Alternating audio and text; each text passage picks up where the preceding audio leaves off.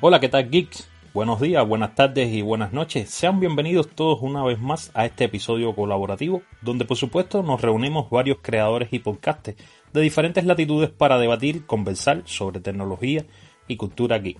Nuestros episodios pueden escucharlo desde diferentes plataformas como son Apple Podcast, Spotify, Google Podcast, Evox, entre otras. Hoy es 14 de agosto del año 2020. Mi nombre es Albert y tengo el inmenso placer de compartir este espacio con dos amigos y colegas de Tertulia. Para ello quiero comenzar presentándoles desde la madre patria, la tierra de Sergio Ramos y Iker Casilla, España. Démosle la bienvenida y las buenas noches al youtuber, podcaster y mi amigo en lo personal, Alejandro, del proyecto Prudent Geek.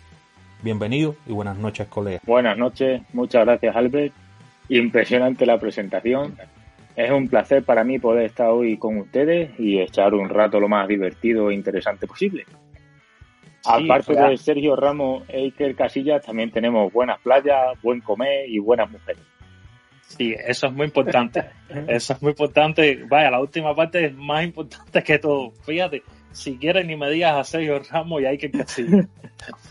Pero realmente lo último es lo más importante. Pero bueno, Alejandro, después de haberle hecho tu presentación. No por último, es en menos querido.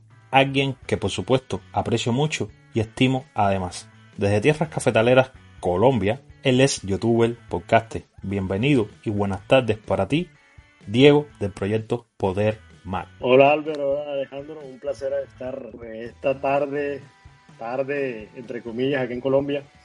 Eh, un placer haber estado con ustedes ahora y en, en, expectativa de este podcast desde hace mucho tiempo. Espero que, que podamos divertir, pasar un rato agradable y sobre todo aprender un poco más sobre todo este mundo apasionante de Apple. Y pues si, si Alejandro tiene mujeres bonitas, ni se diga en Colombia, aparte de las flores. Acá los espero, muchachos, para el carnaval de Barranquilla cuando pase toda esta pandemia. Seguro que sí, no. Colombia realmente tiene mujeres hermosas, al igual que Cuba. Vamos a. Pero a ver, voy a decir algo, voy a poner una cuña acá. Creo, Diego, que en esta ocasión Alejandro y yo te ganamos, porque las verdaderas cubanas son las mulatas, que son la mezcla entre los españoles y los africanos. Recuérdate eso siempre. La verdadera cubana yo es creo la que mulata. No, yo creo que no, no, yo creo que eso lo dices porque no has conocido una barranquillera ni una paisa.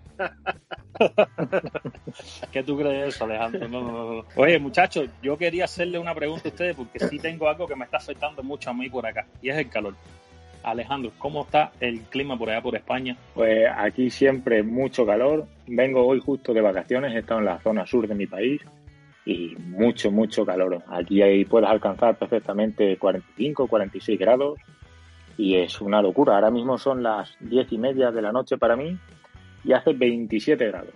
Hostia, para ti que estás, a ver, que estás acostumbrado quizás a otro tipo de clima, 27 grados es calor. Para nosotros acá eso es, no, 27 grados lo pasamos como quiera. Y tú, fresco, Diego, por allá, fresco.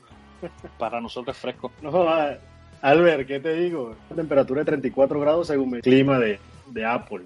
No te digo que estos días ha hecho bastante, bastante calor y sobre todo eh, a mí, pues si, si no saben, yo trabajo en, una empresa dedicada a la minería y, pues por el tema de extracción de carbón y todo eso, pues tiende a, calentarse un poquito más. Hay veces que llegamos a 42 grados. Pero bueno, tratamos siempre de, de, de, de sobrellevar y, y de, sobrevivir a estos climas tan, tan, tan fuertes que hacen en, en verano, ¿no? Sí, realmente eso es una realidad que está viviendo el, el mundo desde hace un tiempo. Creo que el, el, clima ha ido a empezar con un deterioro tan brusco que si los seres humanos no tomamos medidas al respecto, a largo plazo va a ser catastrófico y será fatal. Pero bueno, Correcto. creo que creo que lo más fatal que nos puede pasar a nosotros es no haber probado la beta de iOS 14. Alejandro, tú fuiste, el, tú fuiste el último que instalaste la beta, que creo que la instalaste hace algunos días. Antes de entrar en el plato fuerte, ¿cómo te sientes con la beta de iOS 14? Me siento como un valiente. la instalé el lunes, ha sido la primera beta que he instalado en mi vida. La verdad es que soy muy temeroso. Uso el equipo para todo, ya sea el Mac o el iPhone, el iPad, y no puedo prescindir de ellos y las betas siempre se han, bueno, la verdad es que son protagonistas de, pues de muchos fallos, de muchos bugs y, no podía permitirme el lujo, pero bueno, para poder hablar con, propiedad en el podcast, me lo he instalado el lunes y de momento la verdad es que muy bien. Eso es, a ver, es una buena noticia. Yo realmente no, no es que no coincida contigo, sino es que no me ha ido tan bien como te ha ido a ti. Yo he presentado algunos problemas con, la beta, de hecho, actualmente ahora los estoy presentando, pero bueno, durante el episodio vamos a dedicarle un, un momentico a esta parte de los bugs y cómo nos sentimos con, con la beta. En tu caso, Diego, tú que empezaste desde la beta número uno, si la tienes puesta desde la okay. ¿Cómo te ha ido a ti? A ver, muchachos, yo siempre, yo siempre he sido un poco más arriesgado con todo este tema de las betas. Eh, eh, también tengo un iPhone 6, 6, perdón, un iPhone 6S. No lo instalé allá, lo instalé directamente en mi dispositivo personal. A uno le apasiona todo esto y cada vez que veo una beta no, no, no, no, no, siempre me, me veo tentado a instalarla. O sea, no soy capaz de aguantarme. Pienso que que eso ya es como un vicio, o sea, no, no, puedo, no puedo estar, y sobre todo con, con, el proyecto que tengo, que es de Poder Mac, no puedo estar opinando sobre algo que no, que no esté palpando, que no esté viviendo en mi día a día, y por eso siempre me instalo en mi dispositivo personal. Eh, independientemente, a mí me ha ido muy bien, la beta 1 fue una beta excelente, me parece que fue una de las betas hasta este momento, de todas las betas que he probado anteriormente, que mejor ha ido muy pocos eh, bugs, muy pocos errores eh, en, apps. Eh, muchas veces en otras se me, se me reiniciaba el dispositivo, pero con esta beta me ha ido bien. La beta 2, fantástico, avanzamos un poco más. Me arreglaron muchos problemas en apps que tenía, sobre todo en, una app que tengo yo, que es la de mi banco, la del BBVA, no me, no me iniciaba. Ya con la beta 2 corregimos un poco más. La beta 3 me fue también muy bien, ya fueron saliendo características pues que ahorita comentaremos. Pero no sé qué pasó con Apple ahora en el beta, la beta 4 que, que sí me ha ido pésimo, de verdad que estoy rogando que llegue rápido la beta 5 porque no, no, no, no sé cuánto más pueda durar con tantos errores y sobre todo yo que uso mucho los AirPods y, y pues por mi trabajo eh, estoy constante constantemente moviéndome y hablando por teléfono y, y, y, ver que me está fallando ese tema de, de, conectividad, lo, lo, con, con, si tengo los AirPods no puedo utilizar bien, eh, no puedo mandar un, una voz a WhatsApp porque tampoco me lo reconoce, me los elimina y pues entre otros, entre otras eh, eh, bugs o problemas que hemos tenido, pero bueno, rogando que llegue que llegue hoy, hoy es hoy es viernes, que llegue rápido el martes a ver si, si tenemos beta 5. Sí, realmente el martes está ahí mismo ya. Yo como tú estoy deseoso porque ya llegue ese día, porque realmente yo estoy teniendo también muchos problemas, muchos problemas. De hecho, estoy teniendo un bug que para mí es el que más me afecta y es que el teclado se me pierde. Pero bueno, eso vamos a dejarlo un poquito más adelante y hablaremos un poquito de los bugs. Ahora en estos momentos quiero entablar un debate con ustedes sobre algo que en un principio las personas no se fijaron mucho, no le hicieron mucho caso y sin embargo, yo tengo mi propio criterio y mi propia opinión que ojalá que coincida con las de ustedes. La cuestión es la siguiente. ¿Están ustedes de acuerdo con la cantidad de dispositivos que van a actualizar a iOS 14 o son de aquellos que piensan que realmente, por ejemplo, el iPhone 6S, el iPhone SE primera generación, son dos dispositivos que debían haber quedado ya con iOS 13? No sé qué piensen ustedes, Pruden, Diego, cualquiera de los dos que pues comience el debate. Pues personalmente, personalmente, Albert, yo creo que, a ver, estamos hablando del, de, del iPhone, creo que es del 6S en adelante, ¿sí o no? Sí. El eh, SE primera generación. Si nos podemos sacar cuentas, el 6S fue un dispositivo que salió en el 2014. Es un dispositivo que ya tiene aproximadamente seis años, ¿no? Entonces, Correcto, yo pienso que más, eh, más que, que funcionalidad de un dispositivo como el 6S o el SE, pienso que, que, que, puede traer inconvenientes al usuario. Yo creo que, que usuarios que tengan, Apple puede decir que le da soporte aún, pero, pero yo pensaría que las personas que tengan esos dispositivos eh, eh, no deberían actualizar, no deberían actualizar porque recuerden que ya estos sistemas operativos traen funcionalidades que están requiriendo cada vez más eh, memoria, disco duro, RAM, más, eh, te añaden más aplicaciones, más funcionalidades que, que, obviamente vas a necesitar, más, vas a necesitar perdón, un dispositivo pues, pues eh, eh, un poco más, más, más, poderoso y que te pueda tener un poco más estable con las aplicaciones que estás trabajando en el día a día. Entonces yo pensaría que, que, es como una forma de decir, sí, todavía le vamos a dar, le vamos a dar soporte, pero yo pienso que eso no puede demorar sino más, más un, año, unas actualizaciones de aquí a un año no, no creo que la siga soportando. Esa es como, como, como mi apreciación. Veo bien que Apple intente dar soporte a los dispositivos más viejos, pero debemos tener claro de que entre más tiempo pase, más funcionalidades se le agreguen al sistema operativo, más desventaja van a tener los dispositivos más antiguos. tú que estabas levantando la mano. El iPhone 6S, si no me equivoco, se lanzó en 2015. En 2014 fue el iPhone 6, creo. Si, no, si no estoy mal, el 6, eh, eh, en ese año se lanzaron las dos versiones, si no estoy mal. Igual 2014, 2015, pero fue en esa fecha. Tuvo que ser en septiembre del 2014. No, podría que el iPhone 6S se presentó en septiembre de 2015, sí. Septiembre de 2015 se presentó el 6S porque el iPhone 7 ah, llegó en el 2016. Discúlpenme, discúlpenme. En el 2014 salió el, el 6 y el 6 Plus. Así mismo. los que salieron. salió en el 2015. Ajá. Los que salieron repetidos en el mismo año fueron que salió en marzo el SE y el 7 en septiembre. Digo que las actualizaciones no son obligatorias y puedes hacerlas o no hacerlas.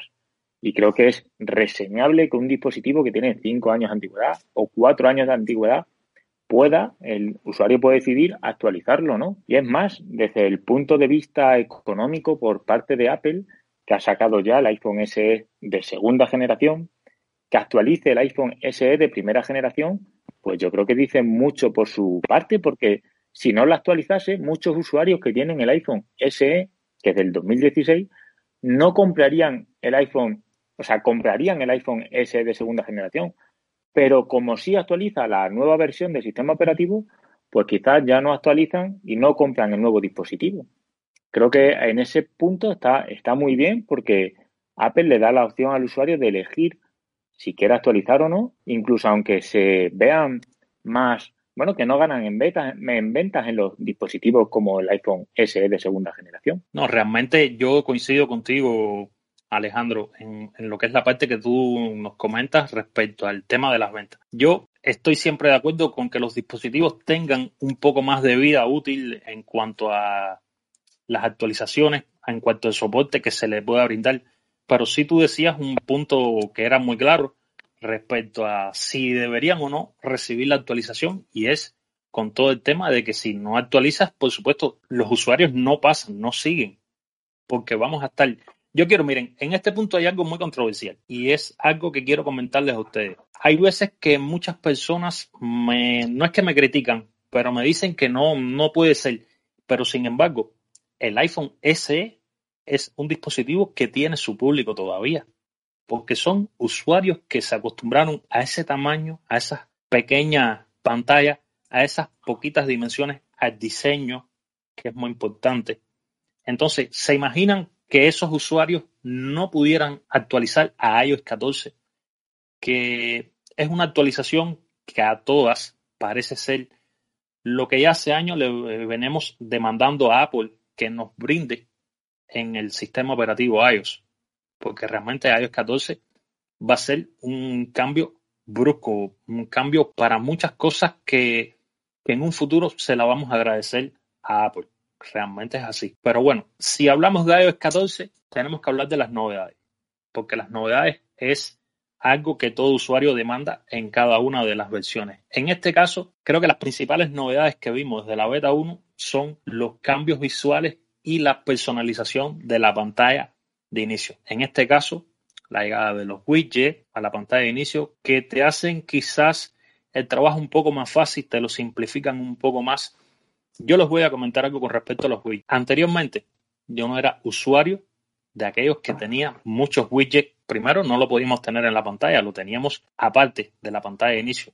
Y yo no era de tener muchos widgets, no era de usarlos mucho. Sin embargo, ahora con iOS 14 he simplificado a tal punto mi pantalla de inicio que tengo varios widgets y ya no necesito tener las aplicaciones. Es decir, eso es acceso directo, por ejemplo, a la aplicación de notas con una nota en cuestión que es la que yo necesito tener, es la que yo necesito tener a mano. Porque de lo contrario, si tuviera que entrar desde la app tendría que dar un clip, tendría que esperar a que se abrieran las notas, tendría que localizar esa nota en específico para poder llegar allá. Ya yo lo tengo ahí a un acceso directo. En el caso de la aplicación de recordatorio, me sucede lo mismo. Tengo el widget de recordatorio porque me es muy importante. Pero sin embargo, hay un widget que para mí es el más importante de todo y es el de calendario. Ustedes ven el widget de calendario, la importancia que tiene ahora, que tienes el calendario completo a todas. Tienes el mes completo, pero aparte de eso tienes el apartado de todo lo que tú tengas anexado a ese día en cuestión, todo lo que las citas que tengas, todo lo que le hayas agregado, lo tienes ahí a un simple golpe de vista. ¿Ustedes qué opinión tienen respecto a estas nuevas personalizaciones que tenemos en iOS 14? Alejandro, tú mismo. Sí, lo cierto es que el nuevo sistema operativo hace que el iPhone tenga un cambio visual bastante impresionante y como siempre o casi siempre que pasa en Apple, no llega el primero, pero bueno, cuando llega, aunque tarde un poquito más que, poquito más que los demás, llega bien. El cambio visual es impresionante, transmite mucha frescura al sistema operativo y lo cierto es que lo necesitaba. Los widgets, como has dicho antes, en la pantalla de inicio favorecen mucho el uso de ciertas aplicaciones como notas o calendario.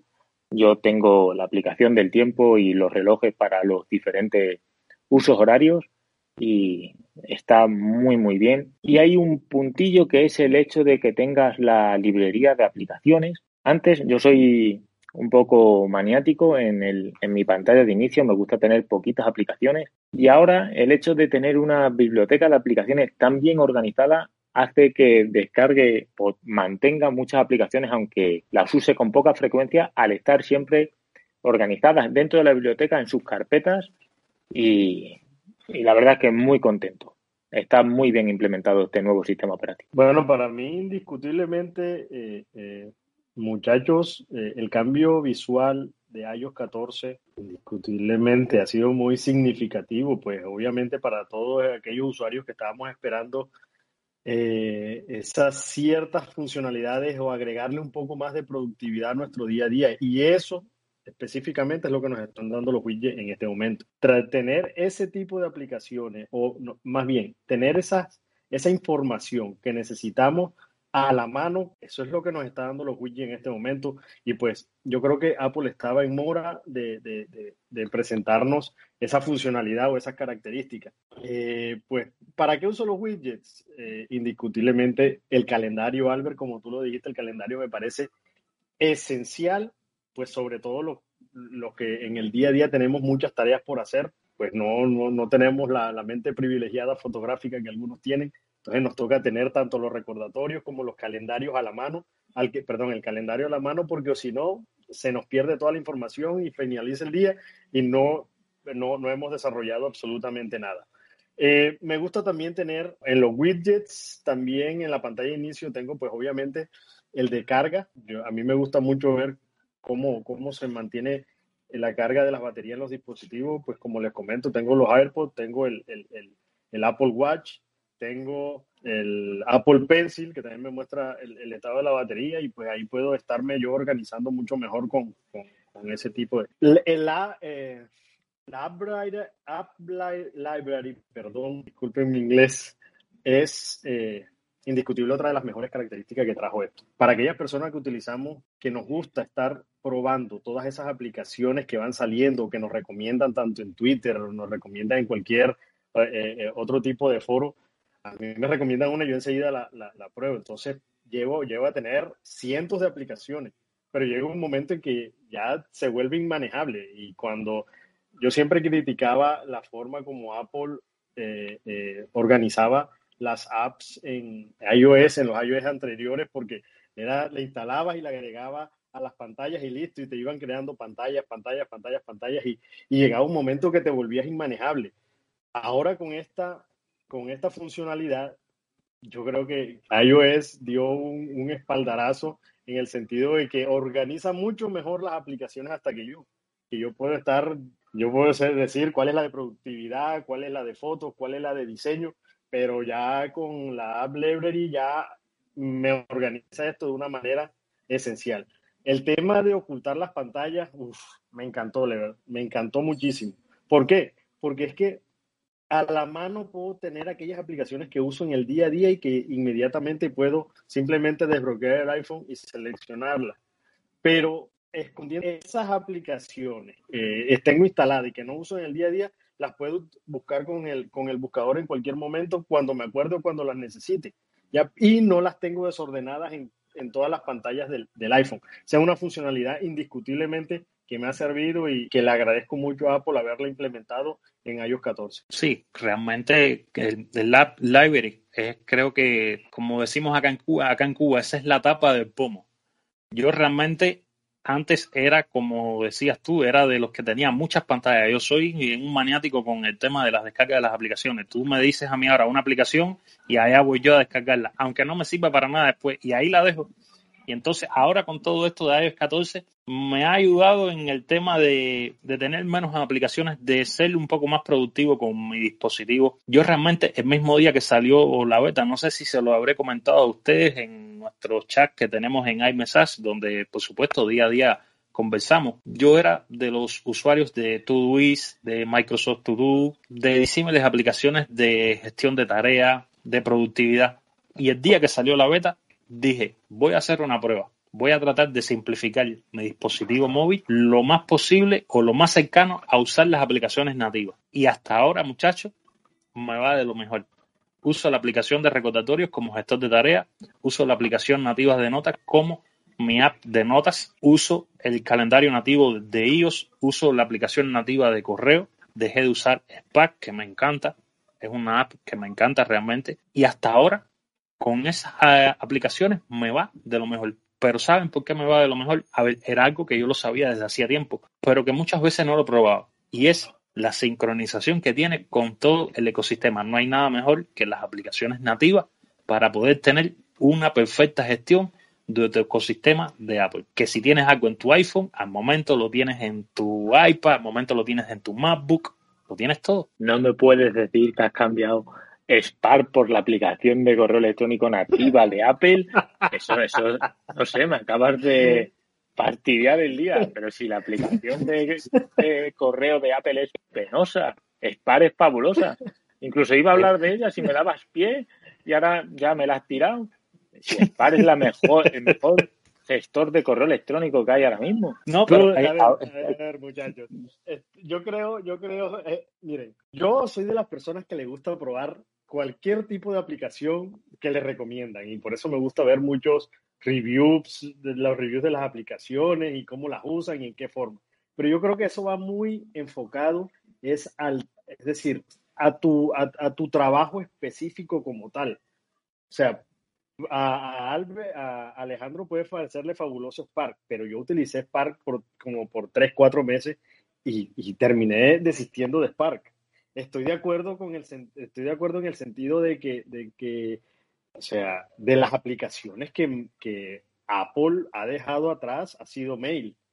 Indiscutiblemente, Mail parece como la, la, la, hermanita, la, hermanita que tienen por allá rezagada, que no la miran, que no le hacen mejora, que no le compran la ropita. Entonces, es una vaina, es, e, es un tema, pero con el, lo que le comentaba de la funcionalidad, la funcionalidad, yo ahora, ahora mismo estoy utilizando Outlook, y me, funciona fantástico en mi día a día. Me permite organizar eh, eh, las carpetas, las reglas, me, eh, me, permite tener plantillas, me permite utilizarla de la mejor manera posible.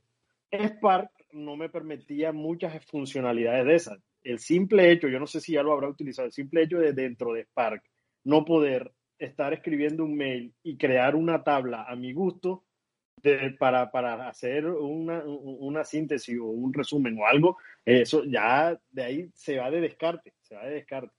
Sin embargo, hace unos días estoy probando Mail con el iPhone. Outlook no me estaba funcionando muy bien en el iPhone, no sé, no, no, no me acomodaba muy bien a esa aplicación. Y estoy utilizando Mail y Mail mm, se integra con iOS de una manera fabulosa, que yo tomo una foto y necesito enviarla inmediatamente, le doy compartir, la envío. Con Outlook tenía problemas para eso. Outlook a veces me lo enviaba, a veces no me lo enviaba, me borraba la foto, en fin, o sea, eran uno, uno, uno, unos inconvenientes que yo decía, definitivamente Apple diseña sus aplicaciones y le da una funcionalidad junto con el ecosistema que es fantástico. Y no solo el tema de las aplicaciones, el tema de los dispositivos. Hey, ustedes no me lo creen, pero la, la integración con los dispositivos que yo tengo, eh, el tema de clipboard universal que yo estoy trabajando en el iPhone, copio aquí y pego en el, el Mac o pego en el iPad, es fantástico. Y, ni que hablar de iDrop, o sea, es, es, lo mejor. Entonces, esa es una de las grandes ventajas que hasta el momento no he visto en otros fabricantes. El tema de la integración con, los, con, con el ecosistema Apple entre sus dispositivos, no lo he podido ver en otros dispositivos de otros fabricantes. No, que realmente le echamos a perder la tarde a Alejandro. si yo iba a saber eso, no digo nada de Spar. Nada, yo realmente no tengo nada en contra de Spar. Para mí Spar es una, un, un, gestor de correo genial, la verdad, Alejandro. De hecho, yo antes de usar Spark estuve usando aproximadamente por dos años AirMail. De hecho, cuando usé AirMail, lo usé cuando era por pago por suscripción, que era un pago único, que si no me recuerdo creo que era 9,99 o era 10 euros. Hacías ese pago y ya tenías email de por vida. Después cuando hicieron esa transacción que hicieron a esta variante que hay ahora, que hay una versión gratis y todo eso, fue que me pasé a Spark y estuve usando Spark tremendo tiempo. Con Spark me iba muy bien, pero quería probar la integración de las aplicaciones nativas de iOS y realmente lo que yo necesitaba es lo que encontré. Tú tienes razón, Alejandro. La aplicación nativa de, correo va fatal, va fatal. Le faltan muchas cosas para ser un gestor de correo. Pero yo pienso que quizás en un plan de tiempo un poco más corto ya Apple vire sus ojos hacia esa app que tiene tan abandonada desde hace años. No la tiene desde ahora, porque por ejemplo lo estábamos viendo con la aplicación de mensajes. ¿Qué tiempo no estuvimos pidiendo a la app de mensajes que se integrara realmente con una aplicación de mensajes, que tú pudieras etiquetarla a una persona dentro de un grupo en iMessage, que pudieras responder a una conversación en específico, que todavía, miren, en el caso de iMessage, que bueno, ya enlazamos un punto con el otro, este es el tema siguiente que traíamos, que íbamos a conversar un poco sobre iMessage y Safari, que recibieron muchas bondades en esta actualización. Para mí fueron las principales. En el caso de iMessage, creo que me le viene quedando solamente que cuando estás en un grupo, que no te vaya al final de la conversación, que haga como hace WhatsApp o Telegram, que se quede donde tú lo dejas. Porque, por ejemplo, yo entro ahora a iMessage, al grupo de nosotros, y si ustedes estuvieron estableciendo una conversación, yo voy directo hasta el final. Solamente lo que veo son los mensajes que ustedes me etiquetearon. Pero fuera de eso, voy directo hasta el final. No me quedo donde yo lo dejé. No me quedo donde yo abandoné la conversación. Creo que eso es algo que que deberían agregarle, que quizás lo veamos pronto o quizás se demore un poco por, por, ver. En el caso de Safari, Safari tuvo quizás un poco más de bondades o un poco más de utilidades en el MacBook respecto a que ahora tienes esta traducción automática desde Safari. Yo realmente la aplicación de traducción que llegó de forma nativa ahora en, en estas versiones beta, a mí no me funciona de ninguna variante. Yo no la he podido probar la nueva app de traductor. No sé a alguno de ustedes si la ha podido usar, si le ha dado algún fallo. A ti, Pruden, ¿qué, ¿qué te ha pasado con ella? No, primero quería decir en primer lugar que soy también de los que usan las aplicaciones nativas antes de probar de terceros, pero ya os aseguro que lo intenté con la aplicación de correo electrónico y por eso me pasé a Spark, que para mí es bastante más intuitiva y bastante completa. Y sí, el hace, bueno, en las versiones anteriores de Safari yo usaba la, una opción de una extensión de traducción y ahora ya lo puedes hacer con, el, con esta nueva beta, lo puedes hacer de forma automática, pero igual que has dicho antes, la aplicación de traducción mmm, en el iPhone no me está funcionando bien, no me copia el texto entero y aunque me realiza la traducción de una parte del texto, no me realiza la traducción del texto completo porque básicamente que no se puede, no se puede pegar. Y también en la aplicación de mensajes hay ciertas mejoras que ya era hora de que pudieran, vamos, de que pudiéramos usarlas, como es responder o etiquetar a una persona en concreto, que la verdad es que ha tardado bastante en implementarla. Y poquito más, la aplicación de traducción, pues sí, es una beta de momento no funciona del todo bien, esperemos que lo vayan mejor. Para mí, te digo que iMessage, o el cambio ha sido revolucionario. Obviamente, vienen, le hacen falta muchas mejoras y sobre todo ante sus, sus competidoras, por decirlo de cierta manera, WhatsApp o, o Telegram, que tienen mucha ventaja y mucho camino que han recorrido, pero pienso de que Apple, Apple por fin ha estado metiéndole la mano a esta aplicación. De hecho, se está convirtiendo en una de mis aplicaciones favoritas para mensajes. Eh, y bueno, en iOS 14, ¿no? Porque de iOS, iOS 13 para atrás es un desastre esa aplicación. nada más utilizaba esa aplicación era para los mensajes que me llegaban de mi operadora, para más nada. Ese es otro, ese es un fallo que todavía le sigo viendo a iMessage. Siguen mezclando todo lo que son los mensajes de operadora, tus mensajes personales del teléfono, eh, siguen mezclándolo como con, con, esa aplicación de mensajería entre los iPhone. Pensaría que deberían ya de desligar eh, de una vez por todas y dejar una aplicación, mensajes de texto solamente para ese tipo de mensajes, para los mensajes de la operadora, y ya crear una aplicación como tal de mensajerías para todos los usuarios de, iPhone, que yo creo que ya es necesario. En este momento se está utilizando, donde más se usa y, sobre WhatsApp y sobre Telegram es en Estados Unidos y siempre la han utilizado así de esa manera, pero, pero pienso que, que Apple eh, eh, debe irse un poco más allá y ya apartarla de los mensajes de texto normales. Con la aplicación de traducción, pues realmente no la he utilizado mucho, la verdad. Yo estoy sigo usando aún la de Microsoft, que me parece fantástica, pero no le he visto la, eh, he tratado de usarla varias veces, pero pero siento que todavía le hace falta.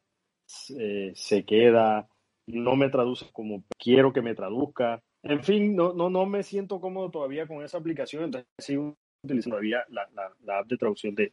Pienso que indiscutiblemente se puede convertir en una de las fortalezas de, iOS 14 cuando esté integrada sobre todo eh, con, con, Safari y puedan integrarla con otras apps que directamente puedas tú traducir cualquier mensaje que puedas tú eh, traducir cualquier correo electrónico de cierta manera, de que no dudo que, ah, perdón, por integrar esa app de traducción con todas las apps nativas de, Apple y sin duda sería fantástico. Eso sería un plus para Apple. No sé qué piensen ustedes. No, realmente sí. Eh, cuando logremos que, Apple la, integre con el resto de, de, aplicaciones, realmente va a ser, va a ser genial. Yo estoy ansioso por poder probarla porque es, a ver, es algo que uso en mi día a día, mm, en mi trabajo, en mi vida personal. Tengo que, prácticamente que hablar en, dos idiomas. Hablo un poco en español, hablo un poco en inglés.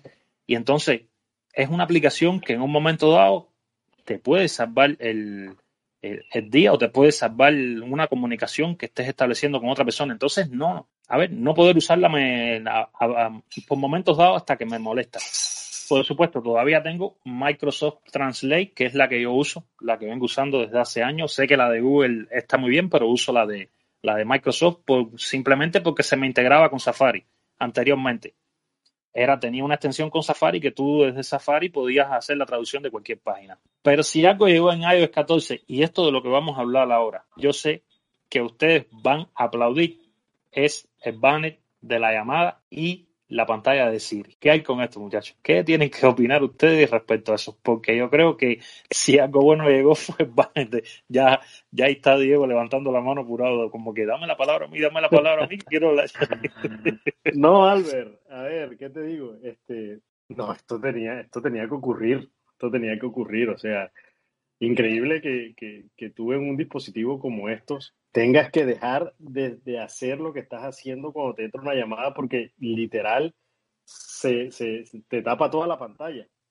Eso ya debería, ya debía cambiar. Y también con el asistente. El asistente Siri, Siri no es posible que tú eh, llamabas a Siri y también te tapaba toda la pantalla y le perdías el hilo a lo que estabas haciendo. Un plus para por tratar de incorporar esta nueva funcionalidad y, sé que le vamos a sacar mucho provecho.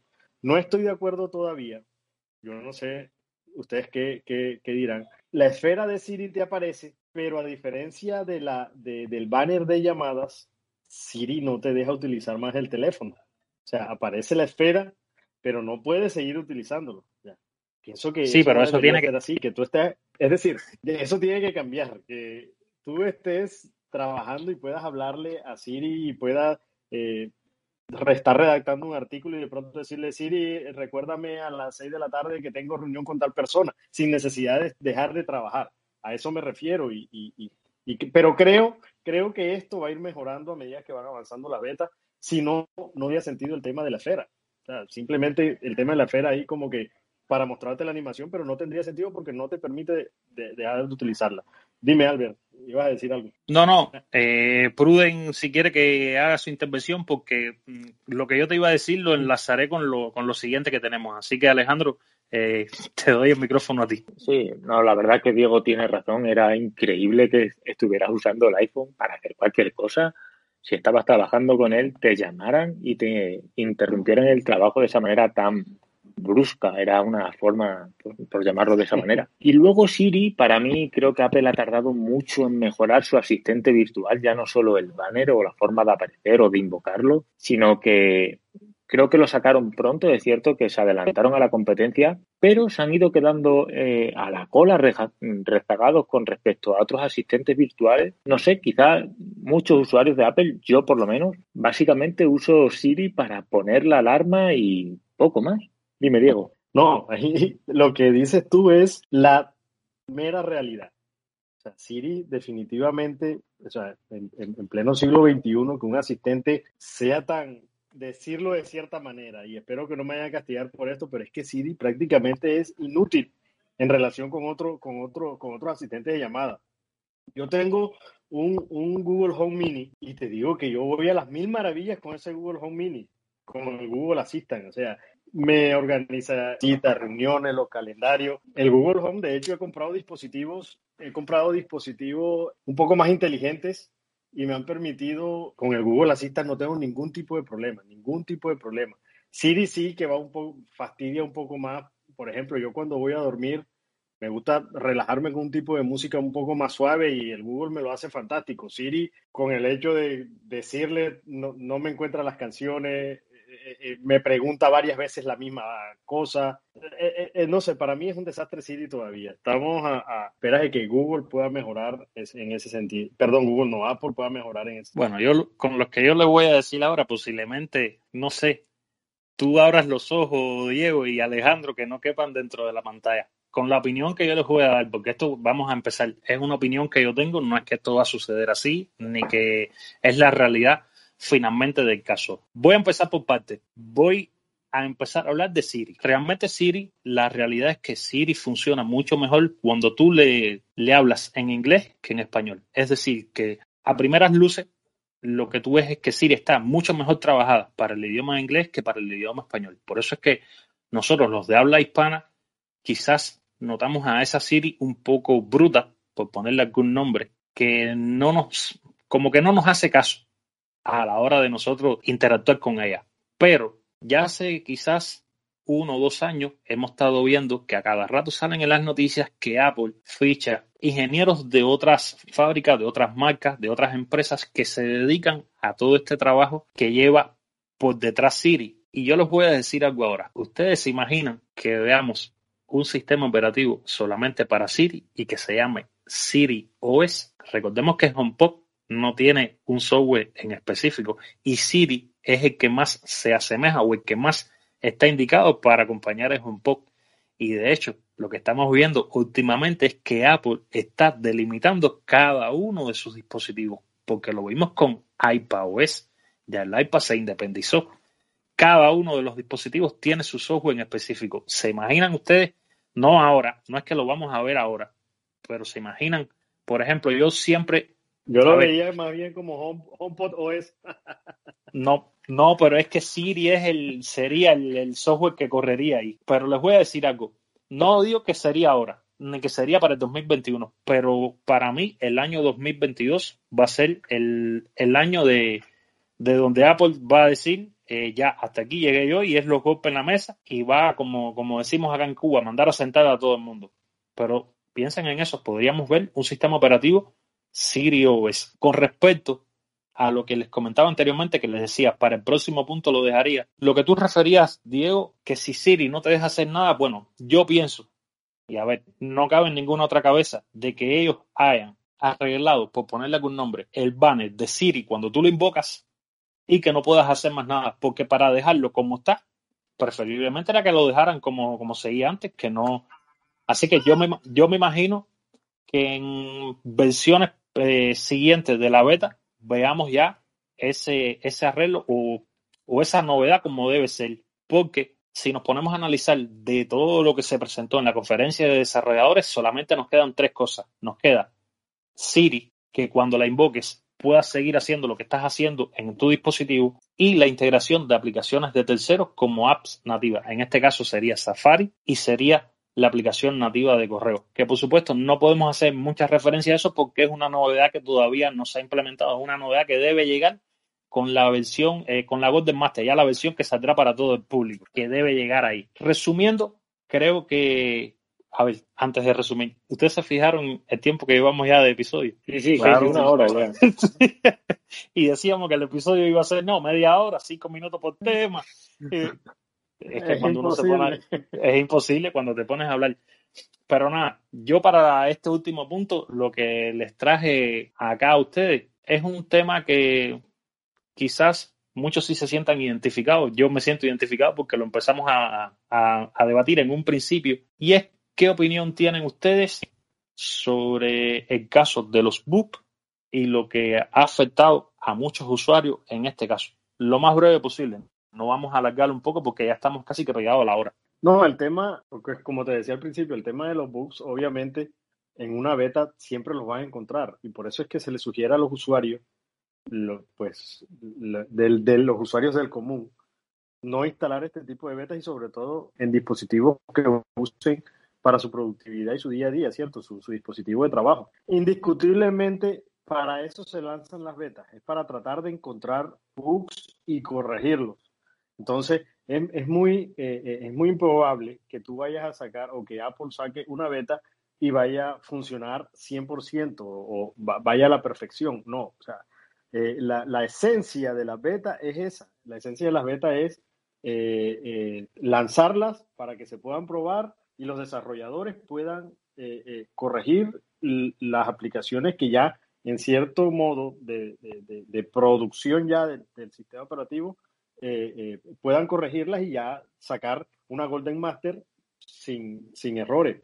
Yo pienso que todo aquel que instala una beta pues va consciente de que es, propensa a errores. Entonces, por eso es que siempre se debe recomendar al usuario instalarla en un dispositivo aparte, en un dispositivo que no, que no, que no vaya a utilizar. Yo no sé tú qué piensas, Alejandro. Eso lo mismo es instalar una beta a un usuario normal o que use el teléfono para trabajar en sus labores profesionales. Pues la verdad es que es bastante complicado y arriesgado. Yo no instalaría nunca una beta. De hecho, es la primera vez que lo hago.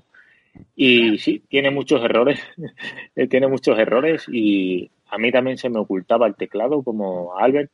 En Twitter, por ejemplo, no me deja seleccionar algunas fotos para tuitearlas y realizar un comentario y se me calienta mucho el dispositivo. No sé si estoy yo caliente o es el ambiente, no lo sé. Y ya está. Luego es verdad que, bueno, según dicen otros usuarios, esta beta es una de las más estables que ha tenido Apple y básicamente una beta es para eso, ver los errores e ir mejorándolo hasta la versión final. Sí, realmente esa es la, creo que la, la, respuesta que podemos darle a todos nuestros oyentes.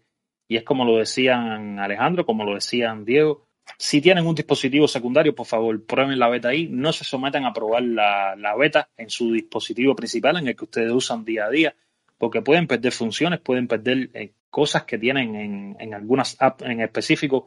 Yo hace unos días estuve viendo un, una intervención de Fernando de Morales de la Manzana Mordida, donde él tuvo que quitar la beta porque su aplicación, su aplicación del banco no le funcionaba. Él tenía, que eso si tú debes conocerle un poco más, eh, Alejandro, porque es eh, de allá de España, la Caixa puede ser. Sí, sí, esa es. Ah, no le funcionaba bien. Y entonces, mejor recomendación es esa, esperar a que salga la versión final. Si tienen un dispositivo secundario, por supuesto, úsenla, pruébenla. Realmente las betas van muy estables, no van mal, pero tienen sus problemas como beta eh, finalmente que son. Bien, muchachos, la pregunta del millón. ¿Qué les pareció el episodio? Pues excelente, Albert. Realmente, realmente pasé un rato muy agradable con ustedes. Eh, espero que, no sea la última vez y podamos seguir colaborando entre todos y, y sacarle mucho provecho a estos podcasts que realmente los, pues, deben hacerse es buscando el, el bien común y pues que nuestros oyentes puedan aprender un poco más sobre este apasionante mundo de Apple. Alejandro, ¿tú viste cómo está el hombre? El que decía que estaba nervioso, porque te recuerda sí, sí, como escribió en Echano, ¿no? Ya yo estoy nervioso. no, pero voy a hacer un, un, making of, un detrás de cámara y voy a decir, claro, se le ha quitado el nerviosismo porque está bebiendo no sé qué Albert, está, Albert está sin camiseta y aquí soy yo el único que está formal, sin beber nada extraño, con mi pijama puesto que ya estoy a punto de dormirme. Claro, claro, aquí está la conversación muy distendida. No, no, yo al principio dije, yo necesito, necesito una cerveza para ponerme a tono. No, y yo, fíjate que yo, yo cuando llegué a la, cuando llegué al podcast le dije, Alejandro, discúlpame, estoy acabado de llegar del trabajo, mira, estoy sin camisa, pero bueno, pero mira para que tú veas lo que son las cosas. No, no, pero mí, eh. en confianza, en confianza a mí sí me sorprendió ver a Albert sin camisa. Yo dije, mierda, ¿y esto qué es? ¿Pero qué nos que... hemos apuntado? ¿Será que entré al chat que no era?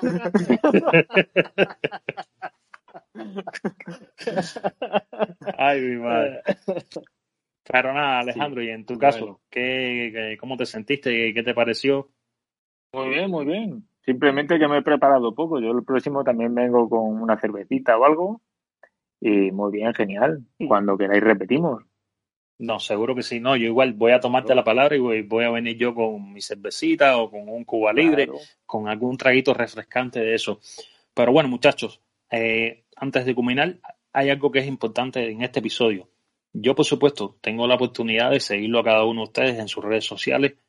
Por primera vez nos estamos viendo la cara, porque hasta ahora no nos habíamos visto la cara nunca, no nos conocíamos, aunque fuera a través de, de la telefonía móvil y de esta posibilidad que nos da Skype en este momento. Pero en el caso tuyo, Alejandro, todos aquellos oyentes que nos están escuchando, porque por supuesto este episodio saldrá para Prudent Geek, saldrá para Tecnocore Plus y saldrá para Poder Mac. Todos aquellos oyentes que nos escuchen y que quieran seguir a Prudent Geek, que quieran conocer un poco más de Prudent Geek, redes sociales donde podemos encontrarte. Pues eso, yo soy Alejandro, creador del, del proyecto Prudent Geek y me podéis seguir en las redes sociales Twitter como Prudent Geek, Instagram, Facebook y también en YouTube que hace un par de días hice los dos meses y ya llegué a los 300 suscriptores, así que desde aquí dar las gracias y el que quiera que se una al proyecto y a esta bonita comunidad que estamos formando. Realmente, eh, te mereces un aplauso por los 300 suscriptores. No nos habías dicho nada, nos trajiste la sorpresa para acá, porque fíjate que yo, siempre estoy siguiendo eh, tu canal, siempre lo reviso, digo, déjame ver, eh, pero mira cómo va subiendo el suscriptor y va subiendo, y estoy siguiendo a Diego también. Y realmente hoy no he abierto YouTube para nada, por eso no tenía el dato, porque si no, desde la entrada te lo hubiese manifestado. Dime. Lo cierto es que eh, fue a, raíz de la promoción de un vídeo que hice cómo podías comprar un iPhone barato y lo promocioné, lo promocioné en YouTube por un euro y en cuestión de tres días me subió casi 100 suscriptores, 100, no, casi no, 115 suscriptores y ahora desde antes de ayer a hoy pues unos 30 suscriptores. Eh, está creciendo bien, no sé, no tengo con qué comparar, no quiero compararme con nadie, pero bueno, estoy muy contento con el rendimiento. No, realmente nosotros que somos, como, como podemos decir, la nueva escuela, somos nuevos creadores que estamos creciendo, que estamos naciendo en este mundo. Realmente, quizás para otros canales, 300 suscriptores lo adquieran en media hora y no significa mucho para ellos, pero para ti, para mí, para Diego, 300 suscriptores significa mucho, porque es señal de que estamos haciendo un buen trabajo, de que está gustando el contenido que estamos creando, es lo principal. Pero bueno, en el, yo, ya con eso creo que, que me justificaste ya estar sin camisa, ¿no? Ya estoy, estoy eh, ya me diste permiso para ya seguir sin camisa. En tu caso, Diego, ¿dónde podemos seguirte en redes sociales? No, Albert, agradecido mucho con ustedes y, y pues obviamente eh, eh, con todo, todos esos usuarios que nos siguen y que pues día a día nos ayudan a, compartir nuestro contenido y nos, nos, sugieren y por qué no sacas una publicación de esta, de esta otra. Re realmente estoy muy contento, realmente estoy muy contento. Mi, mi proyecto se llama, mi nombre es Diego, mi proyecto se llama Poder Mac y aparezco como Poder Max en Facebook y e Instagram y Twitter. Poder Max termina en S. Entonces, eh, tengo una página web www.podermac.com y espero que la visiten, espero que espero sus sugerencias, espero sus comentarios y que poco a poco vayamos creciendo. Como decía Pruden, esto no es de esto no es de, ya a otras personas les, parecerá que, que 300 es muy poquito, pero a nosotros un suscriptor, un seguidor en Twitter, una sugerencia de amigo en Facebook nos, nos emociona el corazón y yo creo que, eh, es ese tipo de cosas que nos ayuda a salir siempre adelante. Yo este proyecto lo, tenía pensado montar desde hace mucho tiempo, pero hay algo que, siempre te frena, que, no eres capaz, que, que crees que no eres capaz, pero yo pienso que uno sí es capaz, uno sí puede. Fíjate, yo hablaba con ustedes del tema de que no, oye, estoy nervioso por el podcast, pero no, yo pienso que, que, uno poco a poco va dejando los miedos y poco a poco va dejando eh, eh, aparte eh, todas esas esos obstáculos que se te van presentando y los va superando y, vamos saliendo adelante. Y les agradezco mucho a ustedes muchachos. Y, pues también a Dios por el tema de que nos hemos podido encontrar en el momento justo, en el momento exacto. Y, hemos podido colaborar, hemos podido participar y ahí vamos adelante y seguimos adelante. Y tengo fe que, vamos, vamos a crecer y vamos a ser grandes. Seguro que sí. Pues mira, ya para resumir esta parte de como aquel que dice la despedida de ustedes, creo que podemos invitar a todos nuestros oyentes que por supuesto que llegaron hasta este momento, que nos dejen un comentario en Apple Podcast, ya que este episodio estará disponible en, en, esa plataforma, que nos dejen un comentario que, qué les pareció el episodio, si quieren que repitamos este tipo de episodio con mucha más continuidad, es decir, más seguido, no tan alargado, porque por supuesto vamos a seguir grabando, pero quizás nos tomemos un tiempo porque cada cual tiene su espacio eh, personal, su espacio propio, al cual tiene que dedicarle tiempo y tiene que hacer muchas cosas. Llevamos una página web también cada uno que lleva su tiempo, elaborar artículos y toda esta serie de cosas. Así que ya ahí está, está el pie forzado. Comentario en Apple Podcast si les gustó el episodio y si desean que repitamos mucho más seguido estas colaboraciones que llevamos en el día de hoy, Tecnocom Plus, Poder Max y Prudent. En fin, pues bien, estimados oyentes, hasta aquí nuestro episodio del día de hoy.